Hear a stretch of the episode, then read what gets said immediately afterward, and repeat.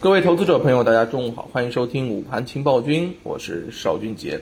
上午收盘了，我们看到啊，今天整体的市场呢是在昨天的大涨之后有一点冲高，但是随后呢又陷入到了正常的啊这个震荡当中。那从个股的涨跌家数来看的话呢，嗯，早盘个股是涨跌互半，两市半日的成交额呢近八千亿啊。现在呢，近期为什么我们一直在说行情活跃、市场积极？主要就是连续啊，已经堆上了呃万亿的这种啊这个情况出现的很多次啊。现在甚至我们慢慢把这个万亿级别成交量啊，已经看成是一个常量了。那么我们可以看到，早上整体行情演绎的过程当中呢。创业板的这个点位呢，一度是超过上证指数的，是创了新高，但是随后是啊这震荡下探啊，沪指是涨百分之零点二四啊，创业板呢是跌了百分之一啊，其实这个情况也正常，为什么呢？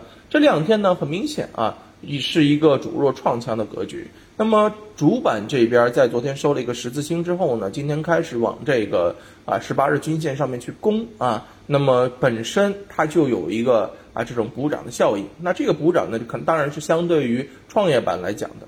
而创业板呢，在昨天创新高之后啊，今天再创新高。但是呢，我们知道了，这慢牛行情啊，你不能走太快，对不对？哎，你得一步一回首吧，你得啊往下来试探，来看看市场的一个风口吧，对吧？市场的一个态度什么样子的吧？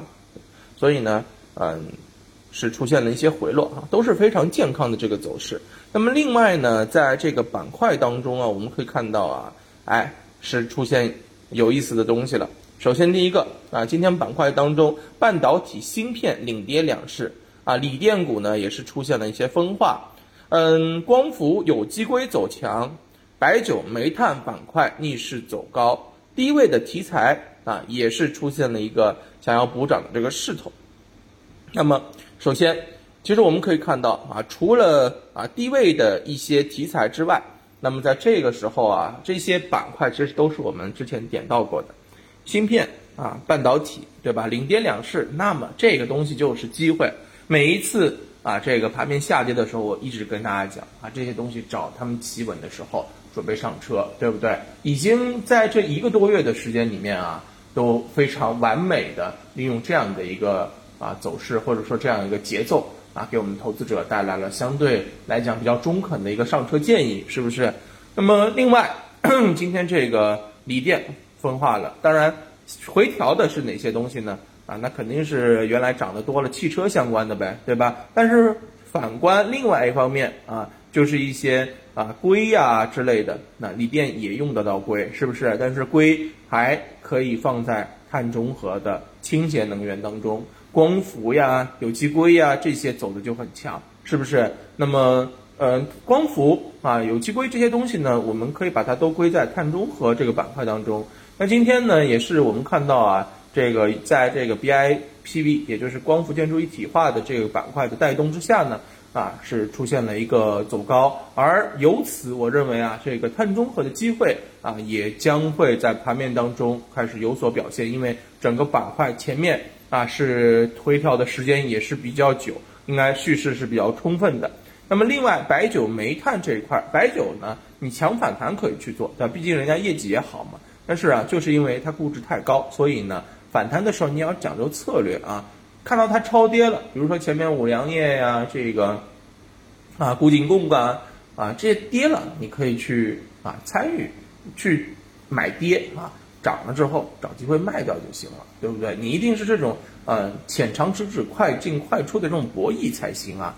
煤炭这一块的话，其实也是差不多。我之前已经给大家定调了，在外围通货膨胀啊、美美联储无限印钱的这个背景下，资源品是要涨的。但是呢，嗯，从国内发改委的这个建议来看，它是要这个控制住上涨的势头的。所以呢，整个行业的上涨预期是往下降了。那现在在盘面当中呢，由于它的业绩好，所以很有可能是呈现出进一退一的这种走势啊，这是我们可以去关注的。可以跌了做，涨了卖，也是这种超短线的这种走势，好吧？总之呢，嗯，目前来看，高景气的趋势板块开始分化那么分化的这个过程当中，涨的持有找机会卖，跌的等待它止跌找机会上车啊，这就是能够在当下啊走出高胜率的啊有比较稳定投资收益的这样一个方法，好吧？行，那中午就跟大家聊到这儿啊。下午的话呢，我们看一下盘面的这个呃情况啊，等收盘之后再跟大家聊。那中午就聊到这儿，拜拜。